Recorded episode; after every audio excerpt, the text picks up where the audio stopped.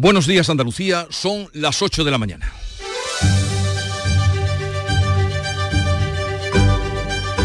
En Canal Sur Radio, La mañana de Andalucía con Jesús Vigorra.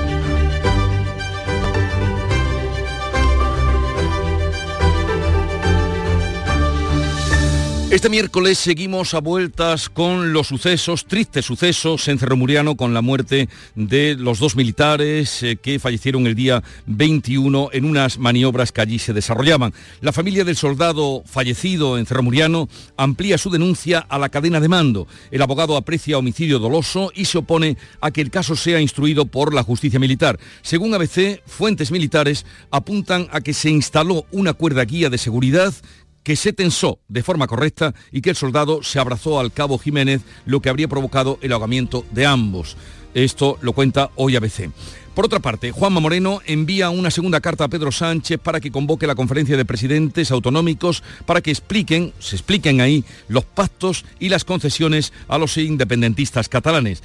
Y el Congreso da luz verde a la tramitación de la tercera reforma constitucional que va a sustituir va a suponer la sustitución del término disminuidos por personas con discapacidad. Vos se ha abstenido cuando todos los partidos han votado a favor de este cambio.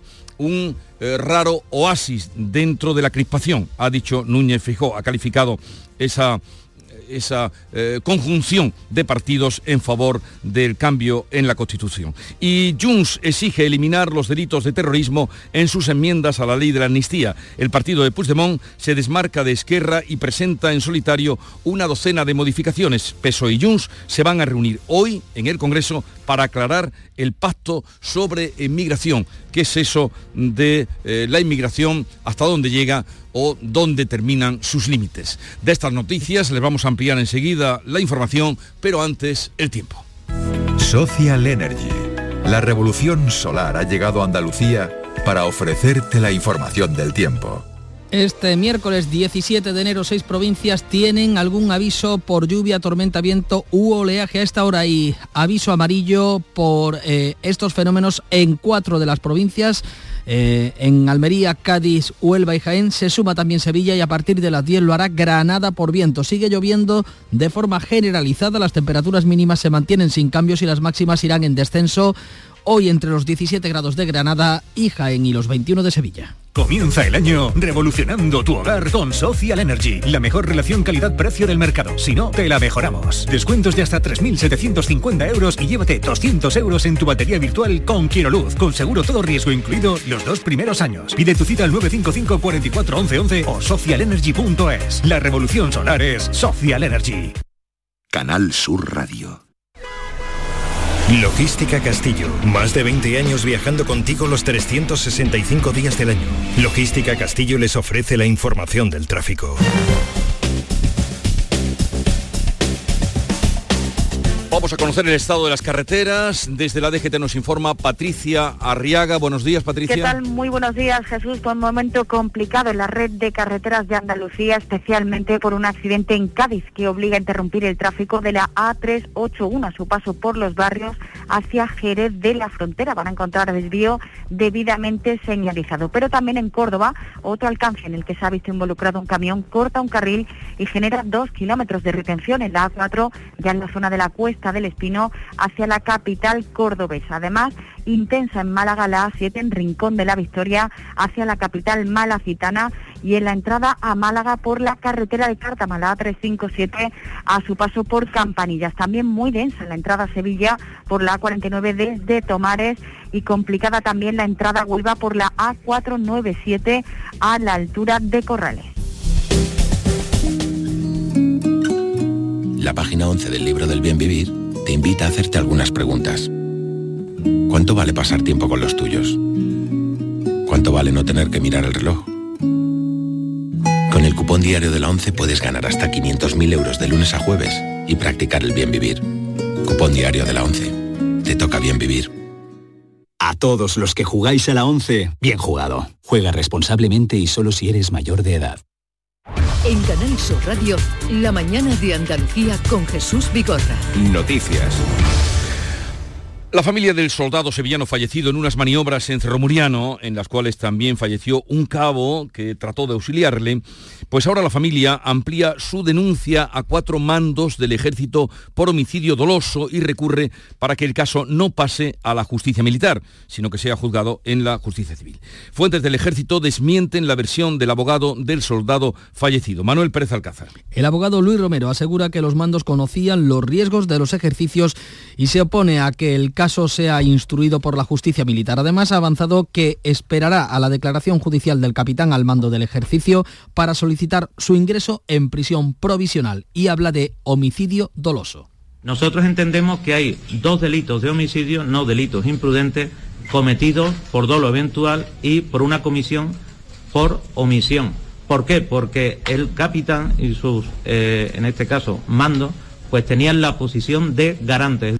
El letrado de la familia de Carlos León afirma que no había medidas de seguridad como la ausencia de la línea de vida y que el capitán les pidió que soltaran la cuerda y que nadaran. Fuentes militares justifican que el capitán que mandaba la compañía sacó del agua antes del accidente a dos soldados novatos que no sabían hacer el ejercicio. Según ABC, pidió a los superiores la presencia de 17 instructores en lugar de 10. Las mismas fuentes aseguran que se instaló una cuerda guía de seguridad que se tensó de forma correcta y que el soldado se abrazó al cabo Jiménez lo que habría provocado el ahogamiento de ambos. De este asunto hablaremos a partir de las 9 con Marco Antonio Gómez Martín, que es el presidente de la Asociación de Tropa y Marinería Española. El presidente de la Junta ha convocado para mañana la tercera reunión del Comité de Expertos de la Sequía frente a la situación crítica de las reservas de agua que hay en Andalucía. Bea Rodríguez. El embalse de la Viñuela en Málaga y Meninar en Almería están por debajo del 8% de su capacidad. El de Zahara, el Gastor en Cádiz al 4%. La peor situación se da en las cuencas mediterráneas que están por debajo del 19%. La del Guadalete y Barbate se queda en el 14%. El portavoz del Gobierno andaluz, Ramón Fernández Pacheco, solicita la participación de todas las administraciones. Tratan de la tercera reunión de este órgano multidisciplinar y que ofrece sin duda garantía. Pues convocamos a los mejores para programar acciones y acertar en aquellas inversiones que la Junta tiene que acometer, en las decisiones que garanticen el suministro a todos los sectores de nuestra tierra. La lluvia de este martes no ha sido abundante, pero sí generalizada. Destacan los 33 litros caídos en Aracena, en Huelva, 32 en el Castillo de las Guardas en Sevilla y 26 en El Pedroso. Los municipios de Almonte e Hinojos, con la mayor extensión geográfica dentro del Parque Nacional de Doñana, se plantan frente a la propuesta de los otros 11 ayuntamientos para el reparto de las ayudas del pacto entre el Ministerio y la Junta. El reparto de los 70 millones de euros entre los 14 ayuntamientos del área de influencia de Doñana está generando tensiones. Almonte e Hinojos se unen frente a la propuesta de otros 11 ayuntamientos. La alcaldesa de Hinojos, Joaquina del Valle, defiende un reparto de fondos en base a criterios territoriales, al espacio natural y al porcentaje sobre la población. Lo que entendemos es que según las normas objetivas, eh, normas en las que se basa en reparto de ayudas tanto en la administración autonómica como en el gobierno estatal, se ha tenido en cuenta en una proporción del 80% el territorio afectado y el 20% la población. Y ese es el criterio que estamos aplicando. El presidente de la Junta vuelve a pedir por carta a Pedro Sánchez la convocatoria de la conferencia de presidentes autonómicos que lleva dos años sin convocarse para aclarar las concesiones que se están pactando con los independentistas catalanes. Moreno expresa su preocupación por los pactos que asegura afectan gravemente a la seguridad jurídica y también a la igualdad entre españoles. El presidente recuerda que ya solicitó por carta a la Comisión de Presidentes hace dos meses y también lo han hecho otros 11 presidentes autonómicos, más eh, los de las ciudades autónomas, lo que según el reglamento obliga a Sánchez a convocar la cumbre. Estoy convencido que si mañana el señor Puigdemont quisiera que la conferencia de presidentes se convocara, se convocaría en 48 horas. Por tanto, creo que un presidente tiene la obligación de cumplir y hacer cumplir las normas y hay unas normas y un reglamento de la conferencia de presidentes que debe ser ejercida y por tanto debe de convocar la conferencia de presidentes lo antes posible. El secretario general del PSOE andaluz, Juan Espadas, ha respondido mandando otra carta al presidente de la Junta en la que pide a Juanma Moreno que comparezca en el Senado para defender el acuerdo de financiación que alcanzó el Parlamento andaluz en el año 2018. Pese a que la conferencia de presidentes debe reunirse dos veces al año, no lo hace desde el 13 de marzo de 2022. El Pleno del Congreso da luz verde a la eliminación del término disminuidos eh, de la Constitución que se tramitará ahora por la vía urgente con el respaldo de todos los partidos, salvo Vox. Mañana se va a votar y saldrá adelante en el Congreso. La palabra disminuido será sustituida por persona con discapacidad. La reforma refleja el primer acuerdo político en meses entre el PSOE y el PP y se hace eco de una demanda social de hace años, como explica, eh, lo ha hecho en la tribuna de oradores el diputado socialista Emilio Sáez, que contrajo la polio con tres años. El Estado me denominó como subnormal, denominación dura, ¿verdad? En los años 80, inválido. En los años 90, minusválido. Paradojas de la vida. Se me llamó minusválido el mismo año que logré ser subcampeón del mundo de atletismo en silla de ruedas en Inglaterra en 1990. El ministro de la Presidencia, Félix Bolaños, pone en valor el contenido social de esta reforma. Saldamos ni más ni menos que una deuda con más de 4 millones de personas con discapacidad que hay en nuestro país. El Congreso va a votar mañana la reforma de la Constitución que han pactado eh, todos los grupos parlamentarios salvo Vox, que se ha abstenido. Santiago Abascal justifica que, aunque coincide con el fondo de la reforma, rechaza los pactos del PSOE con sus socios de investidura. Vox se ha abstenido, no ha votado en contra precisamente porque estamos de acuerdo con el fondo de la cuestión, con el cambio de, eh, de, denominación de las personas con discapacidad y que no fuesen calificadas como lo hacía la Constitución hasta ahora. Pero no estamos de acuerdo en el cambio en este momento y en ningún tipo de acuerdo con este gobierno para nada. PSOE y PP cerrarán la puerta a las enmiendas que plantean PNV, Junts, Esquerra y los grupos de izquierda que pretenden ampliar la reforma constitucional. Una polémica que ha rodeado todo el debate es que el PP ha pedido la dimisión de la diputada de Sumar por Sevilla, en Gracia Rivera, por difundir en la red social X un mensaje en el que se llamaba subnormal a Núñez Feijó. Rivera se ha disculpado y ha retirado el tuit. Junts y Esquerra Republicana presentan por separado las enmiendas a la ley de amnistía que entró, eh, se aprobó hace muy poco tiempo unas enmiendas que pretenden blindar su aplicación frente al criterio de los jueces y extender la medida de gracia a los delitos de terrorismo de los altercados protagonizados por Tsunami Democrático durante el proceso. Junts y Esquerra han presentado sus enmiendas en solitario pidiendo que no queden exentos en la amnistía los delitos catalogados de terrorismo. Junts quiere evitar posibles retrasos en la aplicación de la amnistía y ha registrado enmiendas para que la presentación de recursos de inconstitucionalidad o cuestiones prejudiciales no paralice la medida de gracia. Esquerra sí ha pactado con el PSOE, Bildu, Benega y Sumar algunas mejoras técnicas de la ley. El PP ha presentado enmiendas para que se elimine todo el articulado y denuncia que las enmiendas de este grupo de partidos se presentaron fuera de plazo. Frente a la amnistía, el expresidente socialista Felipe González ha dicho que la medida requiere una consulta a todos los españoles. Una consulta a todos, no una consulta o un pacto con los amnistiados, que es una autoamnistía. El Tribunal Constitucional ha admitido a trámite el recurso de inconstitucionalidad del PSOE contra la reforma del reglamento del Senado, con la que el PP pretende retrasar la tramitación de la ley de amnistía. Y a todo esto, el PSOE y Junts, representantes, vuelven a reunirse hoy en el Congreso para aclarar las discrepancias sobre la cesión de competencias en torno a la inmigración para Cataluña. Ambas partes han discrepado sobre el contenido de la cesión de esas competencias a Cataluña. Junts insiste en una cesión integral mientras el Gobierno asegura que la Constitución reserva el control de fronteras y la expulsión de inmigrantes a la Administración central.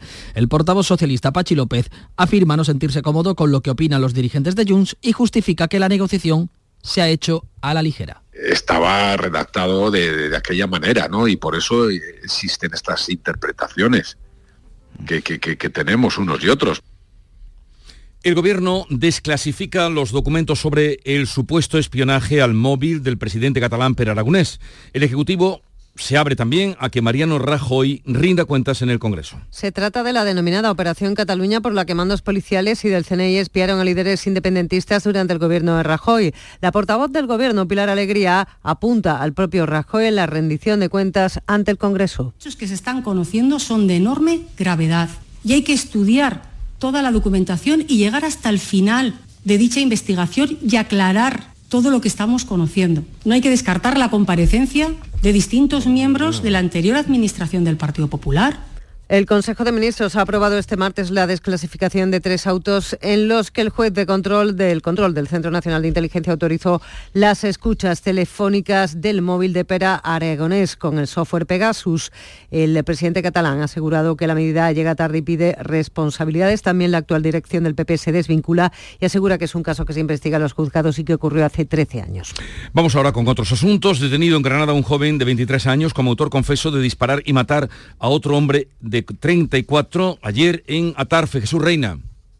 joven de 23 años se ha entregado en Atarfe como autor confeso de matar a otro hombre de 34 y se encuentra en los calabozos de la Comandancia de Granada a la espera de pasar a disposición judicial. Este miércoles también se podría practicar la autopsia a la víctima. Lo ha hecho ocurrieron en el barrio del Barranco, donde ya se han producido otros episodios violentos en el pasado de allí eran ambos y se conocían. No sabemos nada sobre la motivación o la causa de este presunto homicidio. El de Atarfe es el segundo homicidio ocurrido en la provincia de Granada en 48 horas después de que un hombre muriera apuñalado en la calle Juan Sánchez Cotán en la madrugada del domingo. Este nuevo accidente laboral, mortal, el primero de este año en Málaga. María Ibáñez. Sí, los sindicatos, comisiones obreras y UGT se van a concentrar hoy para protestar por este fallecimiento. Un hombre perdió la vida ayer en la urbanización nueva Atalaya de Estepona. La grúa llevaba una carga de puertas, se desprendió e impactó contra el trabajador de 54 años que falleció. Juan Rueda es responsable de comisiones obreras del hábitat. es una carga que llevaba transportando la, grúa de la obra y se ha soltado la carga. Y una de las puertas al caerse pues golpeó al trabajador. Y vamos a recordar que Canal Sur Televisión ha recogido tres galardones de la Academia de Ciencias y las Artes de Televisión, dos premios para el programa Enredados y otro galardón, el mejor programa autonómico para Gente Maravillosa de Toñi Moreno.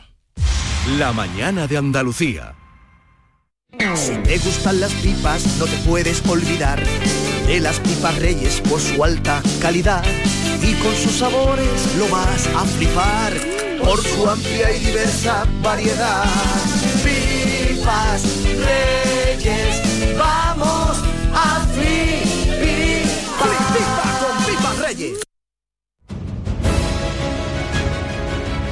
Vamos ahora a echar cuentas a lo más llamativo del día y comenzamos con la toma de tensión a la jornada. Fran López de Paz, buenos días. Cuando te da un corte la vida, la tensión se te sube o se te baja. No sabemos qué le habrá pasado a una diputada de Sumar en el Congreso, en Gracia Rivera, la número 2 por Sevilla.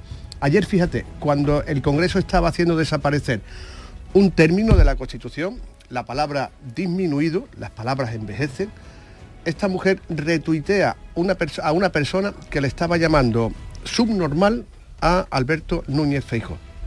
Cuando tú retuiteas es porque asumes una cosa. Y Eloísa Rivera, el día en el que desaparece lo de disminuido, retuitea a alguien que le estaba diciendo subnormal a Alberto Núñez Feijo. Es de sumar, ¿no?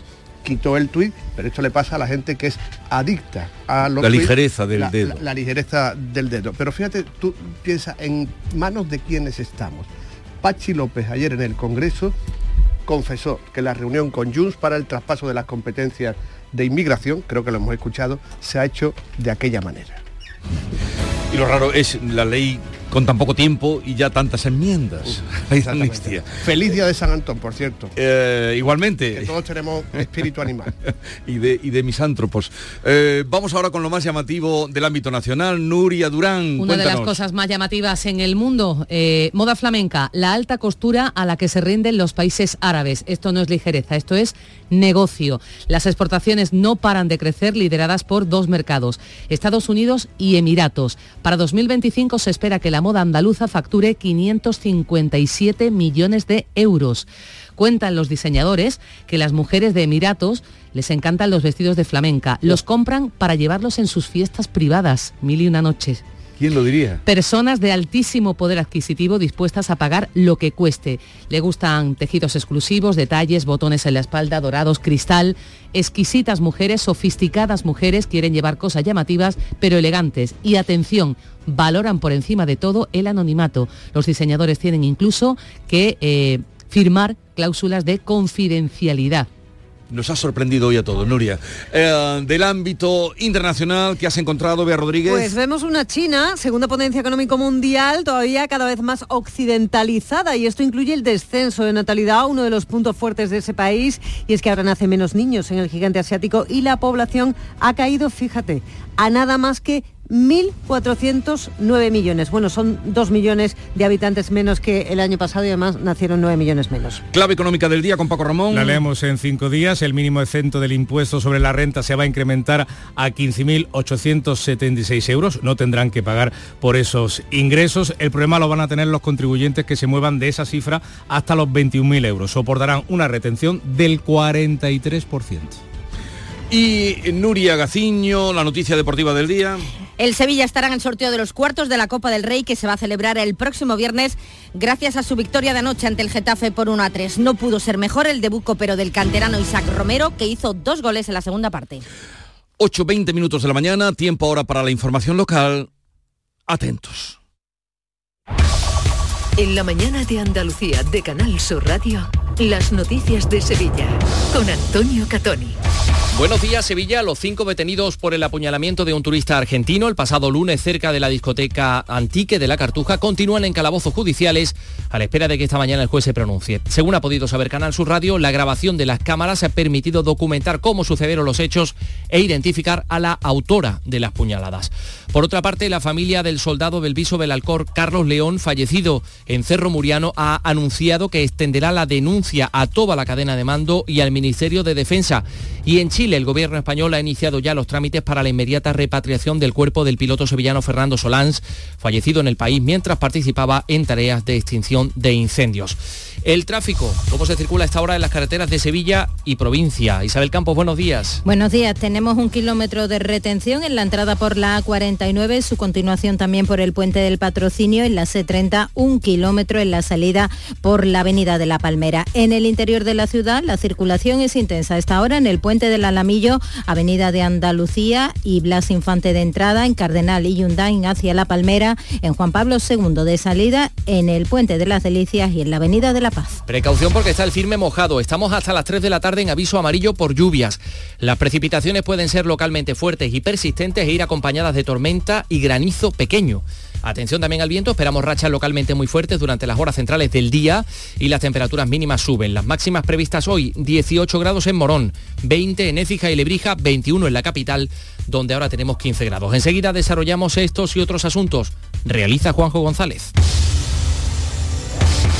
Sol Renovables les ofrece el tiempo. Expertos en instalaciones solares y energías renovables para su vivienda o negocio. Enchúfate al sol. www.solrenovables.com Hoy un juez va a decidir si envía a prisión a los cinco detenidos, cuatro hombres y una mujer, por el apuñalamiento de un turista argentino la madrugada del pasado lunes cerca de una discoteca de la isla de la Cartuja. Los detenidos continúan en calabozos judiciales desde entonces. ¿Qué más datos tenemos? Pilar González, buenos días. Buenos días. Según ha podido saber Ganar su radio, la grabación realizada por, las cámaras instaladas en la zona han permitido documentar cómo sucedieron los hechos e identificar a la agresora que llegó a asestar varias puñaladas a la víctima. Mientras tanto, el herido continúa ingresado en el hospital en estado grave. 8 y 22 minutos. La familia del soldado del Viso Belalcor, Carlos León, fallecido ahogado en unas maniobras en Cerro Muriano, recurrirá a la decisión del juzgado de Córdoba de inhibirse a favor de la jurisdicción militar y enviar el caso a un tribunal militar de Sevilla. Extenderá la denuncia a toda la cadena de mando, coronel, teniente coronel y general de brigada y el Ministerio de Defensa como responsable civil subsidiario. Según el letrado, no existían las mínimas medidas de seguridad y que ni siquiera había, dice, una cuerda de vida. Informa Beatriz Galeano. Quisiéramos expresar nuestro más profundo... No es esa la información que queríamos escuchar, ahí tenemos. Las maniobras se desarrollaron en un lago en el que debía haber una cuerda de acero para que los soldados se sujetaran en caso de peligro. Sin embargo, lo que había era una cuerda normal agarrada a un árbol en el exterior que no fue capaz de soportar el peso de los soldados cuando comenzaron a agarrarse a ella. Por eso el abogado de la familia dice que todo fue un descontrol. Todo era un descontrol. Eh, el capitán lo que decía es sargento, eh, teniente, que se la ahoga uno, que se la ahogan dos, pero el capitán no se metía en el agua a salvarlo y a tirarse a por ellos. Estaba amaneciendo y hacía frío, tanto que los soldados sufrieron hipotermia. Muchos de ellos han asegurado a la Guardia Civil que no podían siquiera mover la mandíbula para pedir ayuda. La familia va a denunciar a cuatro cargos militares y está esperando la declaración del sargento encargado de las maniobras para decidir si piden medidas cautelares. Las autoridades consulares españolas están tramitando la inmediata inmediata repatriación del cuerpo del piloto sevillano Fernando Solans, fallecido en Chile mientras participaba en las tareas de extinción de incendios. En las últimas horas, el presidente del gobierno español, Pedro Sánchez, ha dado el pésame a la familia. En un mensaje en sus redes sociales también lo ha hecho el gobierno chileno a través de su ministro de Agricultura, Esteban Valenzuela. Quisiéramos expresar nuestra más profunda pena por la muerte del piloto español Fernando Solans, quien desde su empresa hace servicios que contrata con CONAF estaba combatiendo un incendio junto al aeródromo Panguilemu, allí en la región del Maule, y entregó su vida. ¿Cómo sucedió todo, Pilar? Pues el piloto residente en Sevilla perdió el control del aparato al tocar unos cables del tendido eléctrico mientras volaba a baja altura. Cayó en una autopista y colisionó con dos vehículos. Cuatro personas han resultado heridas de diversa consideración. Solans estaba casado y tenía dos hijos. Su padre, también piloto, falleció en un accidente aéreo. Noticias de Sevilla en la mañana de Andalucía. ¡Ay! ¿El colchón nos deja cao? Cámbialo en el golpecito colchones y sofás. Cuida tu salud con descuentos de más del 50% en equipos de descanso, colchones, canapés y almohadas. Despierta mejor con el golpecito colchones y sofás. Buenos días. El golpecito colchones y sofás en Alcalá de Guadaira, calle Mairena, calle Naranjo y Polígono Recisur. En Utrera, calle Corredera. 955 68 76 11. Ordenanza de veladores. El Ayuntamiento de Sevilla espera llevarla a pleno antes de Semana Santa. Ahora está en fase de audiencia pública. ¿Y qué dice? Pues el borrador establece sanciones de hasta 120.000 euros por infracciones muy graves y establece que los bares pueden perder la licencia de veladores con dos multas graves y ante incumplimientos reiterados se comunicará a la Fiscalía de Medio Ambiente. Además, las pastelerías y freidurías no podrán tener veladores, sí las heladerías. Se mantienen los 25 veladores que hay cruzando calzadas y las 50 plataformas que se instalaron por el COVID. El horario para beber en la calle y de pie se adaptará al horario de oficina. Comenzará a la una de la tarde y se alargará una hora por la noche, hasta las 11. Por cierto, Urbanismo va a analizar el nuevo trazado perpendicular de la pasarela peatonal entre Altadis y el centro y va a decidir si lo envía al Pleno Municipal. El delegado de Urbanismo, Juan de la Rosa, espera que esa nueva propuesta salga adelante en la Comisión de Patrimonio. Lo importante es que la Comisión de Patrimonio vea que el proyecto que presenta Altadí acuerda con sus requisitos y pues que no tenga un impacto medioambiental. Yo por lo que leía parecía que era más prudente que fuese paralelo a los puentes que existen, que no hubiese pilotes en el agua. Hablando de puentes, el presidente de la patronal andaluza, Javier Fernández de Lara, ha pedido en Canal Sur Radio que las administraciones se pongan de acuerdo, trabajen conjuntamente por sacar adelante la S40 y más que pronunciarse sobre si puente o túnel, quiere que se cierre esta carretera de circunvalación cuyas obras comenzaron hace 17 años. Que haya lealtad institucional y que no nos hagamos trampa al solitario. Es un magnífico ejemplo el puente de la S40 del Guadalquivir porque no es más que la crónica de otro incumplimiento anunciado, eh, como tantísimas infraestructuras que, están eh, en, el olvido. En otra zona de Sevilla, la iniciativa ciudadana Ronda Urbana Norte reclama al ayuntamiento que incluya los presupuestos de este año partidas para instalar radares que limiten la velocidad a 50 kilómetros por hora. 8.27. Las noticias de Sevilla.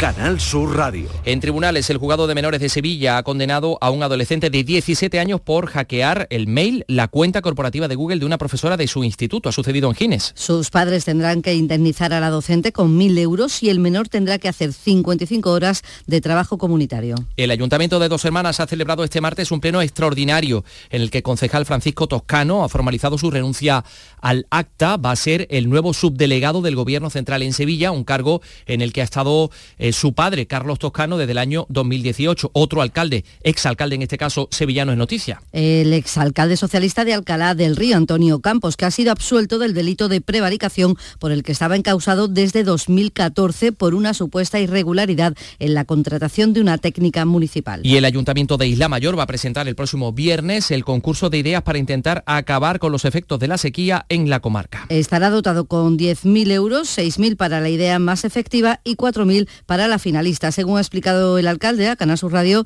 eh, Juan Molero, la situación actual por la falta de agua es muy grave y hay que buscar soluciones. Entendemos que, que, no que todo está inventado, pero, pero que no todo, no todo el conocimiento de todo eso que está inventado lo tenemos.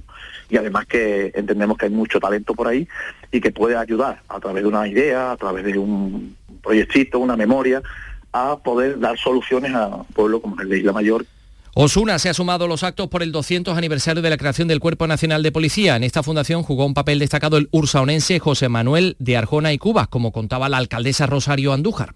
Además, su prolífica carrera política le llevó a ostentar cargos de relevancia durante los reinados de Fernando VII, llegando a ser la máxima autoridad de Sevilla creando mercados de abasto como el de Triana, el de Feria, el de la Encarnación y parques y plazas de tanta solera como la de la Plaza del Duque, el Jardín de las Delicias o el Salón de Cristina. Bueno, pues vamos con la información deportiva con el alegrón que se han llevado los sevillistas. Nuria Caciño, buenos días. Buenos días. El Sevilla se da un respiro en la Copa, clasificarse para los cuartos de final tras ganar anoche al Getafe por 1 a 3. Debutaron dos canteranos bajo los palos Alberto Flores y el delantero Isaac Romero que no defraudó con dos goles he visto que, que Luca iba por la banda y me he pensado en marcarme al segundo palo y el centro ha venido perfecto y solo ha tenido que, empujar con la cabeza y me ha entrado por el cuerpo una cosa que no tiene ni explicación. En el Betis presentado Johnny Cardoso y uno de los que habría podido eh, pedir marcharse es eh, Guardado. Y ahí está Miguel Poveda, que volverá a la Bienal de Flamenco, la próxima Bienal de Flamenco, 14 años después, con un espectáculo en solitario.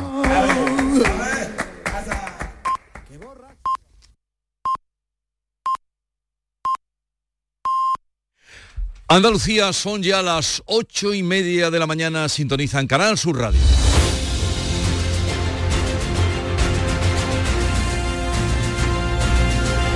Y en un momento vamos a abrir eh, tertulia de actualidad, mesa de diálogo, como quieran llamarle, con Manuela Millán, José María de Loma y Alberto García Reyes.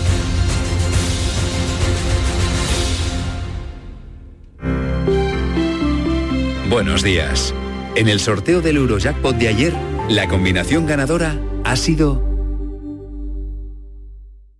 6, 19, 32, 39 y 42. Soles 4 y 9. Recuerda, ahora con el Eurojackpot de la 11, todos los martes y viernes hay botes millonarios. Disfruta del día. Y ya sabes, a todos los que jugáis a la 11, bien jugado.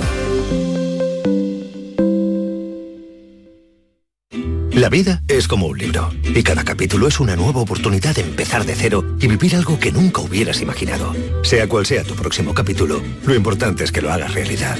Porque dentro de una vida hay muchas vidas y en Cofidis llevamos 30 años ayudándote a vivirlas todas. Entra en cofidis.es y cuenta con nosotros. Úbeda cuna del renacimiento andaluz y patrimonio de la humanidad. Hoteles con encanto en lugares increíbles. Adéntrate en el renacimiento del sur de España, donde disfrutar de un turismo con unos servicios al visitante de excelencia. Sumérgete en su historia. Úbeda. Ven, te sorprenderá.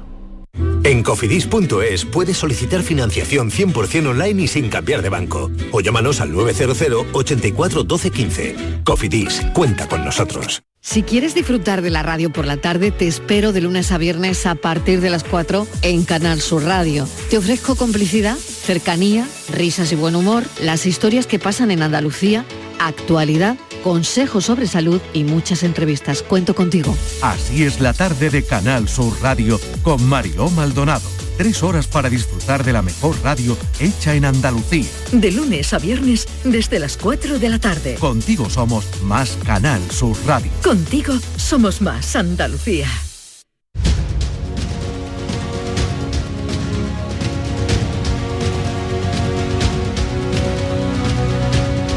Esta es La Mañana de Andalucía con Jesús Vigorra, Canal Sur Radio.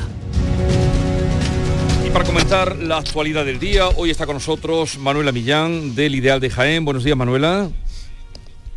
Pues buenos y huracanados días. Y, y, cómo ha ido el viento para las hogueras de San Antón, que son ahí muy populares y muy celebradas en Jaén. Pues sí, ayer se celebró la hoguera mm, oficial que se suma a las 28 que ya ardieron el pasado sábado en toda la ciudad y ayer, aunque llovió, pues eso no impidió que se quemara el tradicional pelele, no que es esa figura que se pone en mitad de la hoguera, que este año ha sido un lagarto, ¿no? que representa tanto a la ciudad de, Jaén y que pone punto y final a unas fiestas que aquí se viven con mucha intensidad y que tienen pues esa máxima expresión en la carrera mm, internacional de San Antón que se celebró el sábado. Muy bien, así es que quemasteis el lagarto, el símbolo de la ciudad, lo quemasteis. Sí, quemamos el lagarto. Además es que aquí el San Antón es un acontecimiento, es uno, la carrera es uno de los acontecimientos más importantes que se hacen a lo largo del año y un impulso importantísimo eh, para la ciudad. Yo os invito a que vengáis porque se reparten 10.000 dorsales que se agotan en, minutos y tenemos atletas, eh, incluso olímpicos, que corren ese día en la San Antón. Una carrera además que es mucho más difícil de lo que parece porque ya se sabe que Jaén, otra cosa no, pero cuestas es lo que más tenemos. ¿Tú corres, Alberto? Buenos días. Buenos días. Alberto García Reyes, director de ABC eh, Sevilla. ¿Tú corres? Ni para coger el autobús. Cuando lo, estoy perdiendo. No, Entonces... no, no me ha llamado a mí el señor por, los caminos del deporte. Y, José María de Loma, ¿tú corres o no? Pues para cuesta ya tenemos la de enero, ya con esa cuesta bastante. No, no corro mucho, ¿no? bueno, José María de Loma, redactor jefe de La Opinión de Málaga. Bueno, eh... Llueve un poquito en Málaga, Jesús. Llueve, ya ya sé, esta mañana me lo comentaban desde allí, cosa que me alegra. Ha caído eh, alguna tormenta también, alguna tormenta un poco de madrugada, pero no es que sea una lluvia muy intensa, pero está todo mojado y cae algo, a ver. Eh, ¿Cómo estaba? ¿Estaba lloviendo ahora cuando tú venías, Alberto? Estaba lloviendo, sí, el... poco, chispeando, chispeando, pero se prevé que hoy sea un día muy lluvioso por aquí. Falta hace, porque ya... Mucha falta. Ya hay, bueno, mañana declaran eh, una reunión para decirnos lo que sabemos, la extrema sequía de Andalucía y ya hay otra lista de pueblos, más que se... Eh, ocho municipios más, estos de la Janda, de Conil, que ha salido ya el concejal de turismo diciendo, ay, ¿qué va a pasar? con problemas de, suministro de agua. A la larga lista ya de, pueblos que son muchos los que hay. Sí, hace mucha falta que llueva y que llueva bien, que llueva con intensidad y, de manera ininterrumpida varios, varios días, porque la situación empieza a ser ya eh, extrema y, bueno, no, vamos a caer otra vez en, el debate de lo que tendrían que haber hecho las administraciones y no han hecho, porque ya lo hemos repetido eh, muchas veces, eh, como, lo, como los responsables de hacer eh, lo que tenían que hacer para evitar esta situación extrema. No lo hicieron, ya lo único que nos queda es pedir sacar cristos en, rogativa para que llueva, porque luego si nos tenemos que fiar de lo que tenían que haber hecho los políticos, pues van a acabar ante los Cristos y las vírgenes. Hay que rezar. Bueno, nosotros sacamos el año pasado al abuelo y no nos sirvió. Es verdad, es verdad. Recuerdo que, hiciste la profesión. No, ha ayudado demasiado, no ha ayudado demasiado. José María, ayudó mucho. Sí. ¿Ibas a decir algo sobre este asunto? ¿Cómo estáis por ahí? Sí, que todo ayuda, te hay que rezar, digo, aquí en, Málaga, en el interior también se sacó hace unos meses algún santo, pero no tuvo, no tuvo mucho efecto, no tuvieron mucha influencia. Sí. No, pero el problema es eh, grave, a ver si estas eh, aguas remedian algo. Algunos municipios, algunos, algunos municipios también, aparte de los que comentabais, que están bajando, por ejemplo, la presión del, agua que sale por, por el grifo, ¿no? Para, no, ya hay muchos, muchos. menos ya todo. Además es muy interesante porque se está cruzando con, con el dato de que, de que mm, el turismo en invierno, con estos días de primavera o de verano que nos salen en cualquier momento, el turismo presenta una, una cifra altísima. Vimos el otro día los récords en los aeropuertos ¿no? de Sevilla, de Málaga, de Málaga 22 millones ya. Y hoy, por ejemplo, hay en, la opinión no hacemos eco, los datos de ocupación hotelera en invierno ya hacen que se haya roto la estacionalidad en muchos destinos andaluces de la costa y que se compita con los destinos insulares, con Baleares y Canarias. Y claro, esa presión del turismo, de, también todo el agua que se consume, pues también se está cruzando con ese vector, con la sequía y por lo tanto es más necesario todavía no solo replantearse un modelo sostenible, sino que llueva, que llueva bastante y que haya una manta de agua ya de una vez. ¿no? y sobre todo poner todos los medios para... Eh, eh, que llueva y que sepamos que llueva y cuando llueve que se pueda recoger el agua y... Exactamente. Porque va a ser... No, hay que, sí hay que reconocer la verdad que, que el presidente de la Junta de Andalucía, Juanma Moreno, yo creo que es de los pocos políticos que en su agenda diaria y en sus comunicaciones diarias, en sus alocuciones, cada vez que ha tenido que salir a hablar, lleva mm, tres años hablando de la sequía. Y, tenemos un problema con la sequía, tenemos un problema con la sequía, ha hecho ya varios decretos de sequía, ha tratado de pedir que Bruselas declare Andalucía eh, territorio de especial singularidad por la, por la falta de agua, eh, pero eh, ha hecho muchas inversiones en intentar hacer infraestructuras hidráulicas mm, absolutamente vitales para el futuro de Andalucía, pero, pero no solo no se puede. Aquí hace falta un consenso común. Es de, estas cosas que uno se pregunta por qué eh, no quedan fuera de la confrontación política las cosas tan elementales, ¿no? Dices tú que por qué no hablamos más de esto que de las... Eh, mm, ¿Cómo se llama? La gestión integral de la inmigración. es muy importante también la gestión de la, inmigración, pero creo que hay asuntos que tienen está claro de quién es. ¿De quién es la gestión integral de la inmigración? De, las competencias, según Pedro Sánchez, son del Estado y lo que quieren los catalanes de lo que están preocupados es del IVA del aceite de oliva. Creo que quedó claro, ¿no? En su entrevista. A ver, opiniones sobre... Ya entramos en, materia. En, aceite. Dice entramos en aceite. Dice bueno, dice eh, Alberto que lleva tres años el presidente de la Junta de Andalucía hablando del agua, que menos, ¿no? Es que yo creo que es uno de los retos más importantes que tiene Andalucía y el país en general, con el, lógico que se, y a mí me parece bien que se, yo aplaudo que la convocatoria de la comisión eh, de expertos porque tenemos los pantanos al 20%, la situación es ya más que crítica.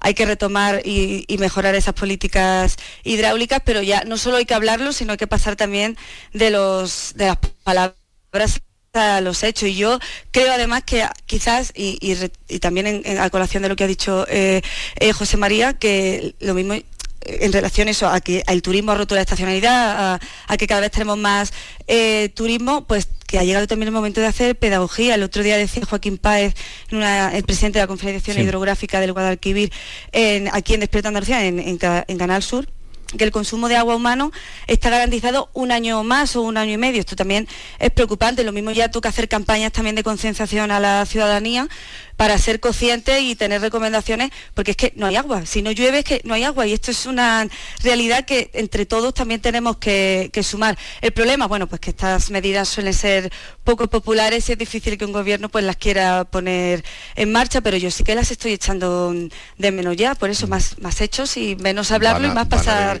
a, la acción mientras no llueva.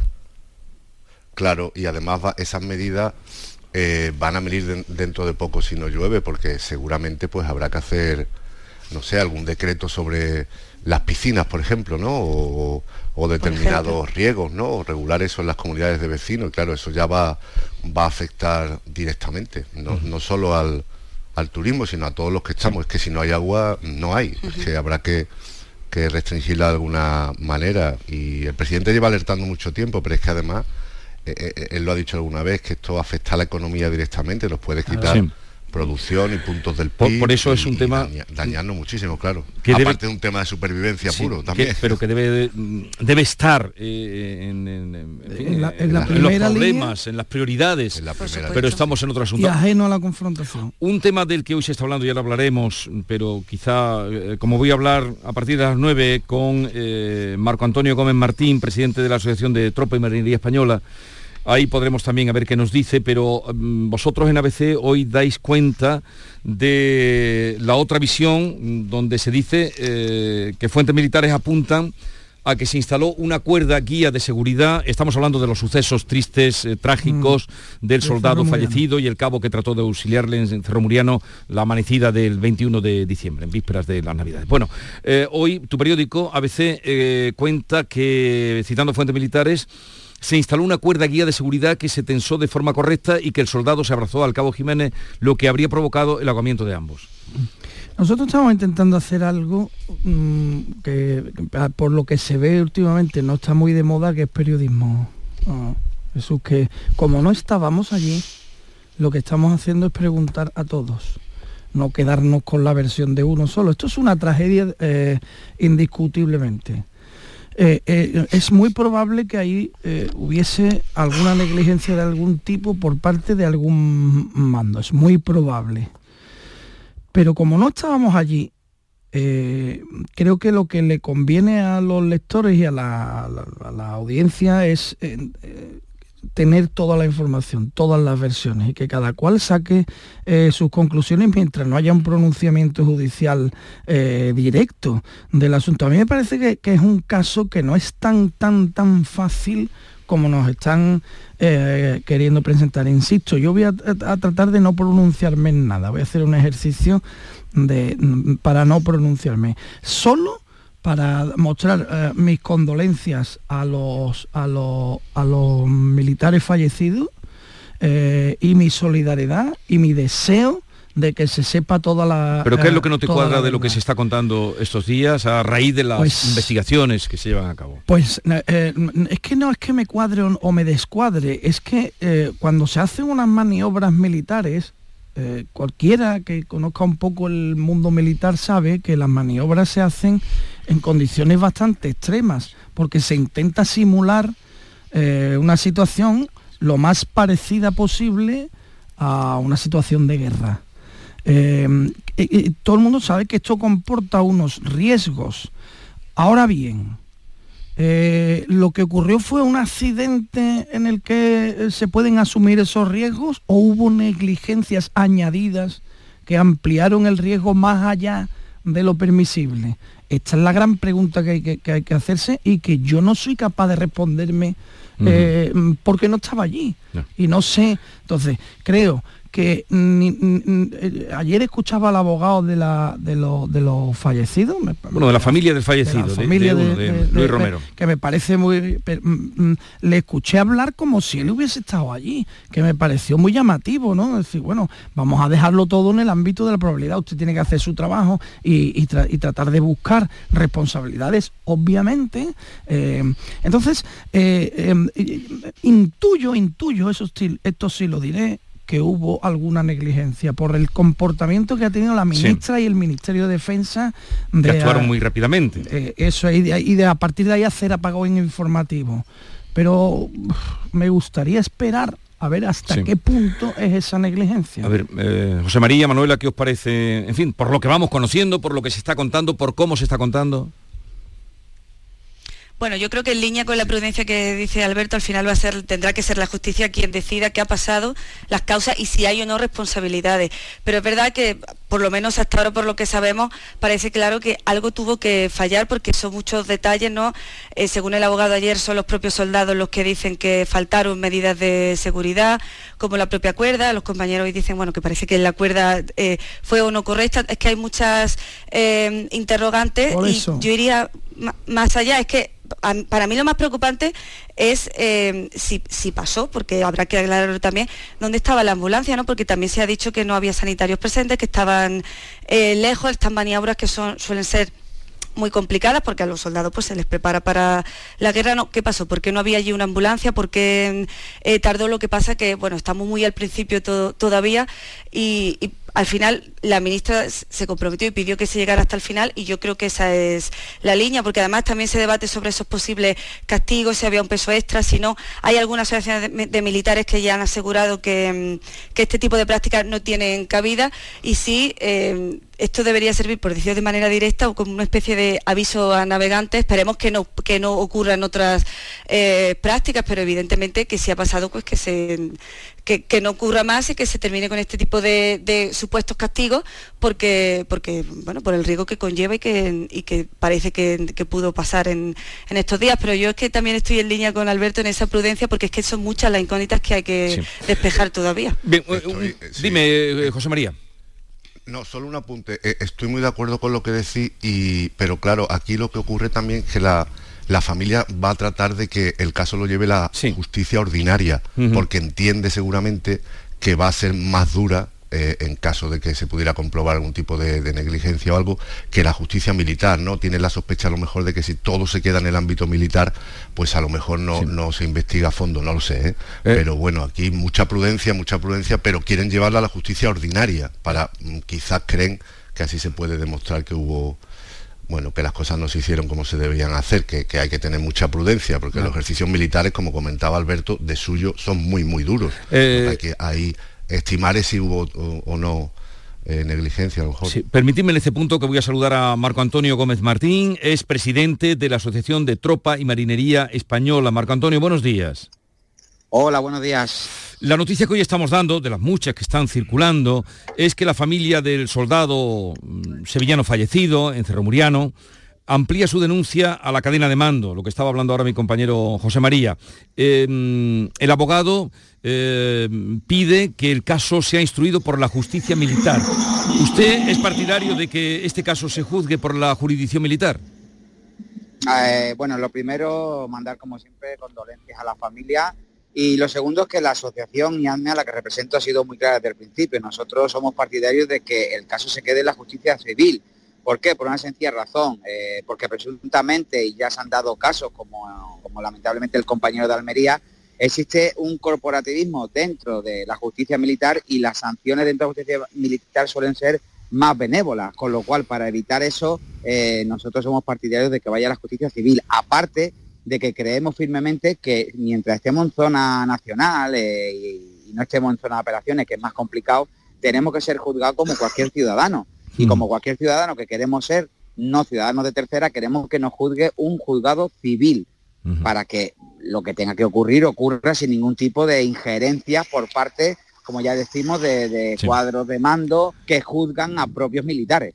En ese sentido, em, usted se alía con lo que pide la familia y lo que pide el abogado, que es que sea juzgado por la justicia civil. Bueno, de lo que estamos conociendo, de lo que se sabe, mm, ¿qué errores se pudieron cometer? Bueno, lo primero hay que andar con muchísima precaución y respetar siempre la investigación. Pero si todo lo que está haciendo el DUC presuntamente se llevó a cabo, estamos hablando de una serie de, fallos en cadena que propiciaron el grave desenlace de nuestros dos compañeros desde que la línea de vida no era la adecuada, sino una cuerda mal puesta, si era lo que había, cuando una línea de vida tiene que ir con un montaje especializado por personal especializado y, además que no hubiese una zodia, que no hubiese balsas en un momento dado para que alguien se pudiese agarrar si no podía terminar de nadar o de flotar, eh, que la ambulancia estuviese a una distancia adecuada para poder socorrer al personal en ese momento. En fin, todo este cúmulo de situaciones que se dieron, pues agravaron la situación, eh, añadida además de que mm, capitán en este momento, si vio que las condiciones no eran las idóneas, podía haber perfectamente suspendido el ejercicio informando a su cadena de mando orgánica, porque si las inclemencias del tiempo, la situación del personal no era la adecuada, podía perfectamente haber suspendido el ejercicio. ¿Había castigo? Digo, por la información que usted haya podido tener o recabar, eh, eh, ¿era un castigo lo que se estaba aplicando en estas maniobras? ¿O no lo era? ¿O era un ejercicio de entrenamiento? A ver, hay que ser muy cauteloso, ¿vale? Y lo primero que queremos dejar muy claro desde AME es que los castigos físicos dentro de la Fuerza Armada son ilegales y están terminantemente prohibidos. Partiendo de esa base, hay una línea muy delgada y muy complicada de demostrar que es separar la instrucción de un castigo físico.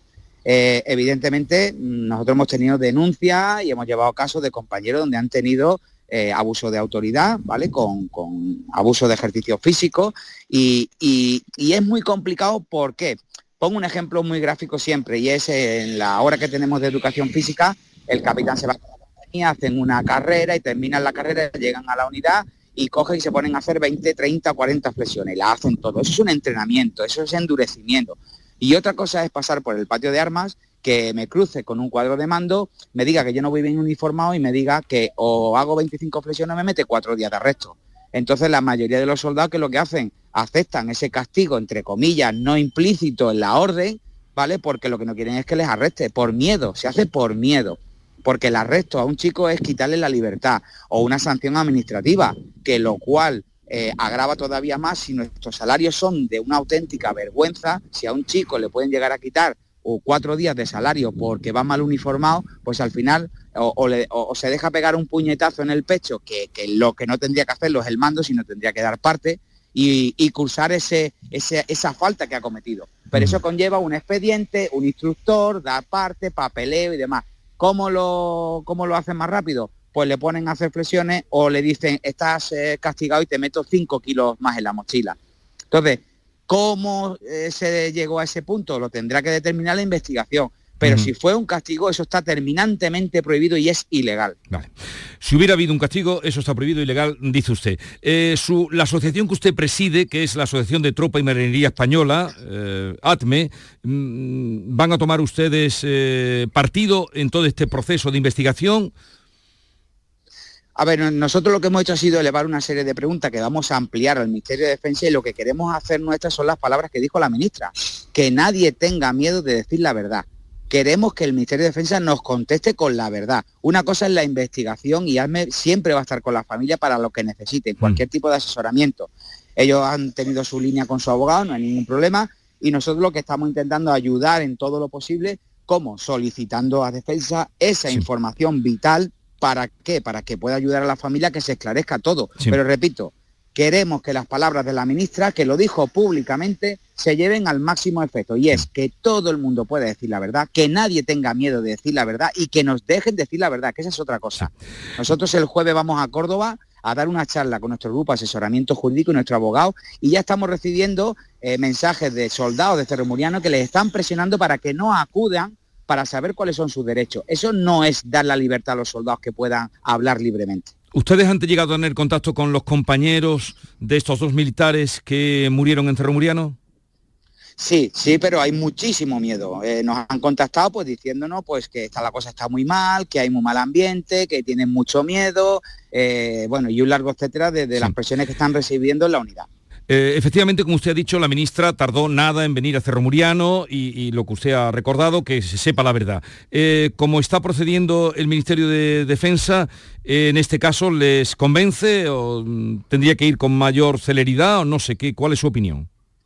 Hombre, nosotros en principio queremos eh, creer a la ministra. Es el, como nosotros siempre decimos, es el máximo jefe que tenemos, nuestra jefa, y, como jefa tiene que dar un paso adelante, con lo cual confiamos en que Defensa haga las cosas como tiene que hacerlas, que no ocurra como en otras ocasiones, que al final, cuando se ha sabido la verdad y la investigación ha salido a la luz, hemos visto que Defensa pues, se ha puesto un poco de perfil.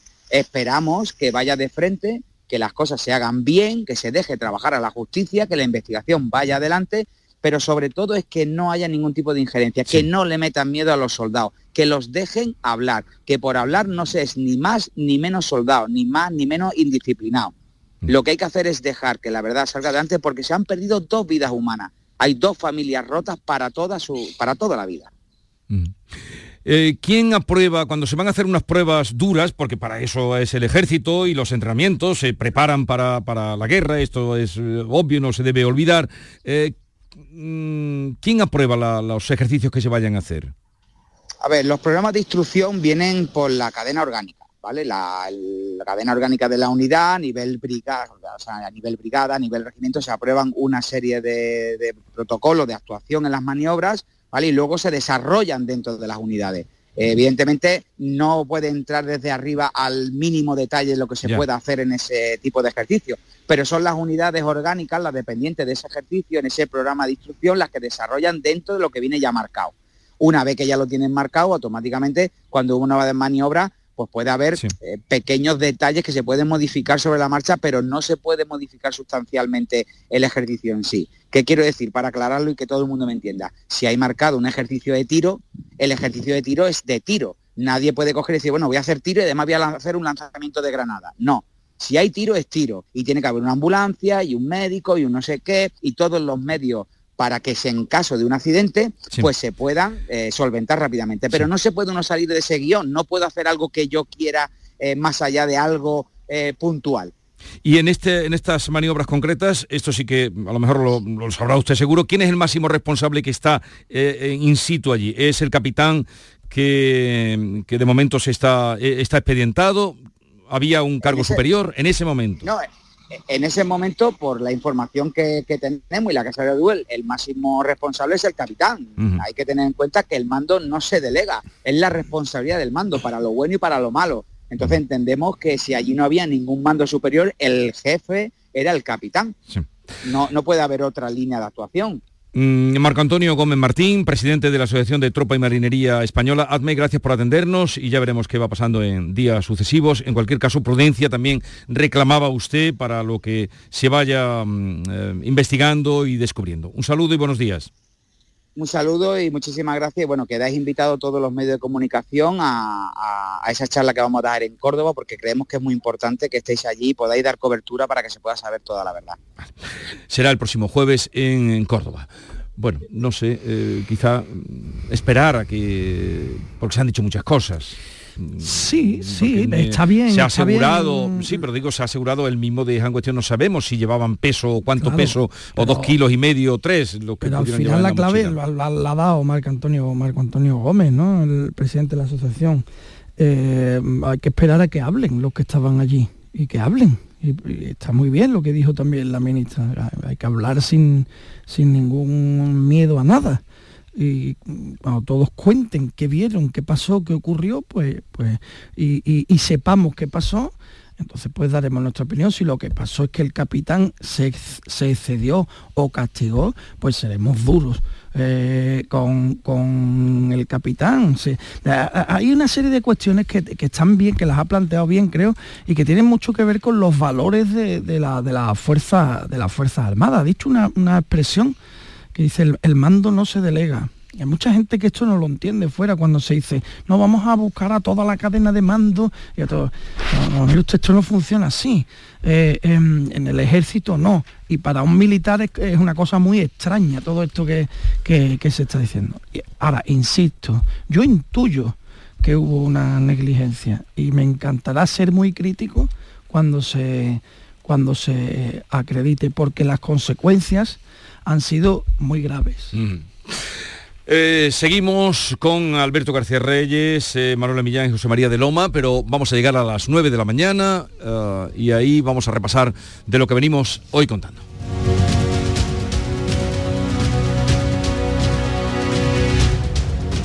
La mañana de Andalucía con Jesús Vigorra.